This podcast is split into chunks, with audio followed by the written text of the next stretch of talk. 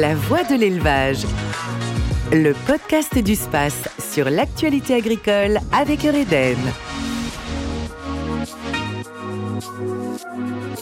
Bonjour, bienvenue dans ce nouvel épisode de La Voix de l'élevage consacré au Space 2022 qui ouvrira ses portes du mardi 13 septembre au jeudi 15 au Parc des Expos de Rennes. Cette année, le salon va vivre ses 35 ans dans un contexte marqué par des changements rapides et radicaux sur les plans géopolitiques, sanitaires, climatiques et par conséquent économiques. Pour l'ensemble des acteurs, ces trois jours sont donc une opportunité exceptionnelle de se rassembler, comprendre, s'informer, partager échanger et débattre des évolutions et des enjeux du monde de l'élevage. Alors la thématique centrale de l'édition 2022 du SPACE est portée par l'espace pour demain. C'est la réduction de l'impact du monde de l'élevage sur le climat. Et justement, ce mois-ci, la voix de l'élevage s'interroge sur ces enjeux.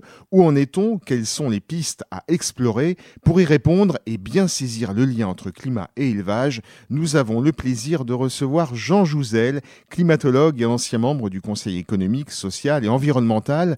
Bonjour et bienvenue dans la voix de l'élevage. Bonjour Bruno Jean Jouzel, première question générale. Quel lien sait-on établir aujourd'hui entre élevage et climat? Je crois que le lien entre élevage élevage et climat, il est comme pour beaucoup de secteurs, il joue sur les trois volets principaux qu'on retrouve d'ailleurs dans les rapports du GIEC. Donc une contribution aux émissions de gaz à effet de serre qui est assez spécifique à l'agriculture, en particulier au niveau du méthane. Ensuite, des conséquences du réchauffement climatique. Quand on regarde par exemple, y compris des périodes de sécheresse assez récurrentes euh, rendent le fourrage moins accessible. On a vu sur les années récentes euh, des étés relativement secs avec euh, du fourrage qui n'est plus à disposition dans certaines régions. Bon, si vous regardez également, euh, d'autres conséquences, euh, des vagues de chaleur, le bétail souffre des vagues de chaleur. On parle trop souvent simplement de nous-mêmes, mais quand on regarde les troupeaux qui sont dans les champs, eh bien, ils recherchent aussi l'ombre. Et quelquefois, il n'y en a pas beaucoup. donc, euh, les bâtiments agricoles ne sont pas forcément adaptés aux vagues de chaleur pour les troupeaux qui restent, euh, disons, sous les tôles pendant l'été. L'élevage, on peut aussi euh, le mettre en face, disons, sa contribution au stockage du carbone. Par exemple, les prairies naturelles, c'est aussi un moyen de stocker le carbone. Voilà, donc il y a sur ces trois volets l'élevage, je dirais, impliqué à la fois sur les causes, les conséquences et les solutions du réchauffement climatique, elles sont appliquées. Bien sûr aussi sur l'adaptation. Il faut absolument que l'élevage prenne, disons, tienne compte de l'évolution de, ce réchauffement au niveau des conséquences pour euh, s'y adapter au mieux. Alors justement, euh, parlons du milieu de l'élevage en lui-même, euh, son action sur le climat, ou en tout cas ses actions pour diminuer son impact sur le réchauffement climatique.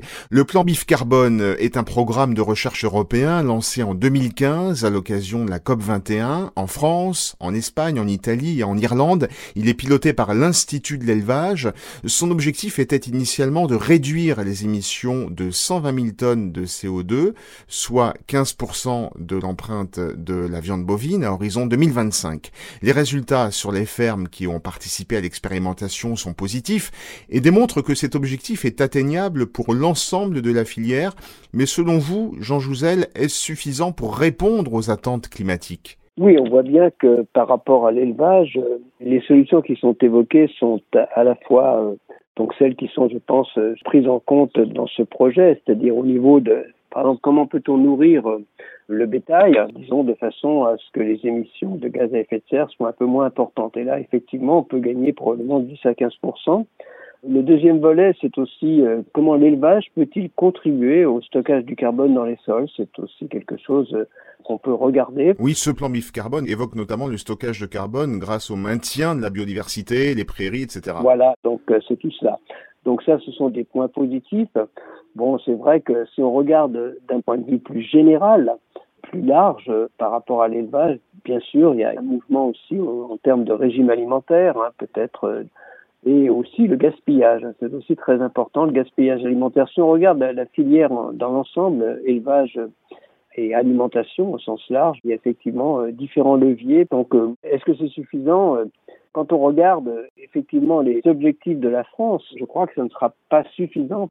Disons, l'objectif de la France à horizon 2050, c'est de diviser par deux les émissions liées à l'agriculture, hein, sans parler du stockage du carbone, et en plus de stocker du carbone supplémentaire.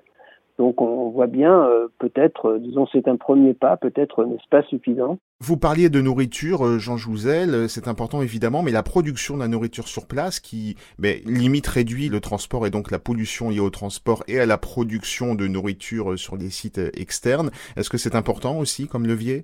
Oui, bien sûr. Bien sûr, on va parler du bétail, enfin des, des, troupeaux de vaches laitières ou de vaches allaitantes plutôt que de porc, mais les importations qui existent toujours et qui sont relativement importantes, par exemple de soja, disons, jouent contre nous hein, en termes de, bien sûr, d'émissions de gaz à effet de serre, c'est très clair, ça joue doublement, il y a le transport, mais il y a aussi le fait que une partie euh, de, de, de ce soja est produit sur des terres qui ont été euh, déforester intentionnellement pour justement faire place à des cultures. C'est le cas du Brésil. Donc, euh, effectivement, euh, si on va chercher la nourriture euh, de l'autre côté de l'Atlantique ou une partie de la nourriture, voilà. Donc, c'est négatif. Et donc, l'intérêt, c'est de nourrir au plus près le bétail avec de la nourriture locale. Ça, c'est très clair.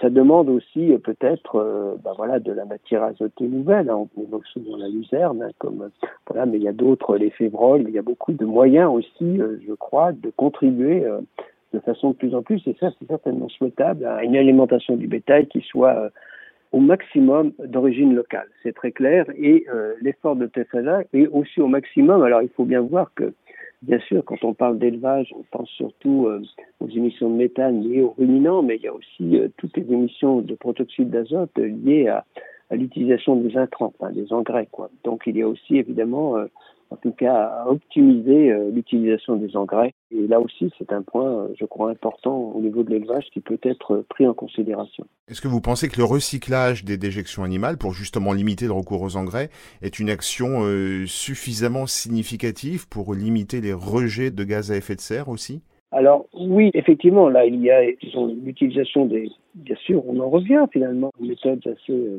traditionnelles. Hein. L'utilisation du fumier était quand même extrêmement euh, utile en termes de productivité des sols. Hein. Voilà, maintenant on s'oriente plutôt vers, euh, on n'utilise plus beaucoup le fumier directement dans l'assolement.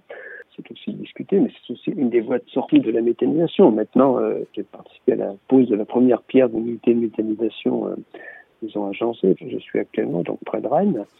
Et euh, voilà, cette usine va être opérationnelle, je pense, à la fin de l'année ou début de l'année prochaine. Qu'est-ce que permettent les usines de méthanisation?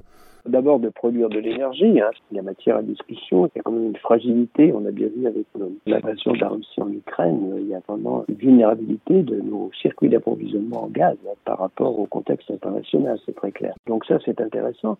Et ensuite, euh, eh bien, le, produit final, ça peut aussi servir disons, comme un trend dans les sols pour remplacer en tout cas une certaine partie des engrais. Mais la production d'énergie euh, est, est, effectivement, euh, je crois, un des points positifs tout cas, l'élevage peut contribuer à la production d'énergie à travers, à travers cette réutilisation. Alors, si cet objectif de moins 15% de rejet de gaz à effet de serre est, tenu d'ici à 2025, en conclusion, Jean Jouzel, comment aller plus loin pour les années suivantes, euh, pour les, les décennies suivantes? Parce qu'on va pas s'arrêter à ça, j'imagine 15% c'est bien, mais on devra faire mieux. je crois qu'on peut toujours euh, espérer aussi des progrès dans l'alimentation euh, du bétail c'est vrai que peut-être un moment il faudra se poser, enfin la question se pose déjà, je veux dire en dehors, on voit bien que nos concitoyens, et c'est vrai dans beaucoup de pays de la planète, ont peut-être tendance à, euh, disons, à des régimes moins carnés. Donc ça, disons, la, la, la contribution de l'élevage globalement aux émissions de gaz à effet de serre, ça peut être une des composantes, c'est-à-dire il faut aussi euh,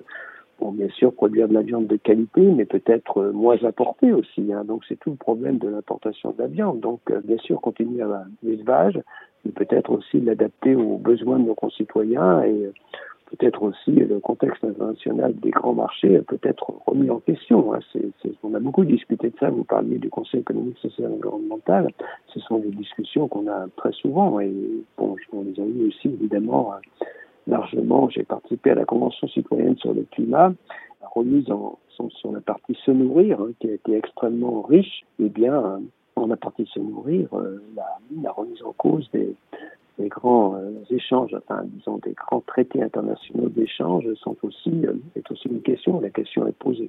Avec, bien sûr, tous ces aspects de production d'énergie, de récupération des déchets, mais aussi d'adaptation. L'adaptation va être très importante des questions peuvent se poser, euh, disons peut-être euh, des, sécheresses un peu plus importantes, des températures plus élevées.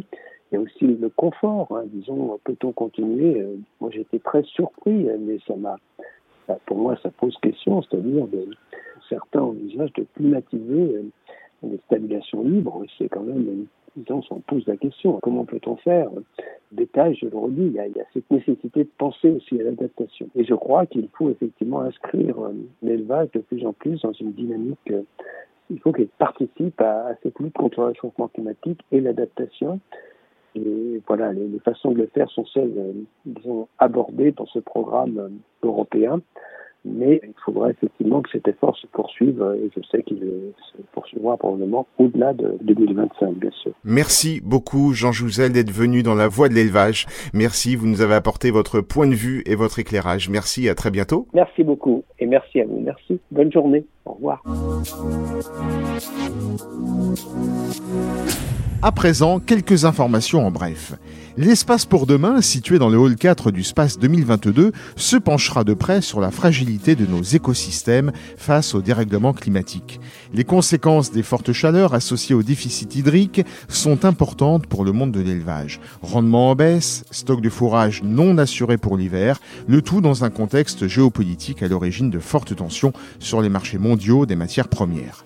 Pour toutes ces raisons, la question du climat est désormais au cœur des préoccupations de nos sociétés et oriente de plus en plus nos politiques publiques. L'agriculture représente 19% des émissions de gaz à effet de serre et devra les réduire d'au moins 55% d'ici 2030. Et pour atteindre l'objectif de neutralité carbone à l'horizon 2050 fixé par la loi climat, des pistes d'amélioration et des solutions doivent être trouvées de manière rapide et collective. La question est donc aujourd'hui clairement posée, Comment l'élevage peut-il réduire son impact sur le climat? Engagement toujours pour le climat, mais cette fois-ci avec le space en lui-même.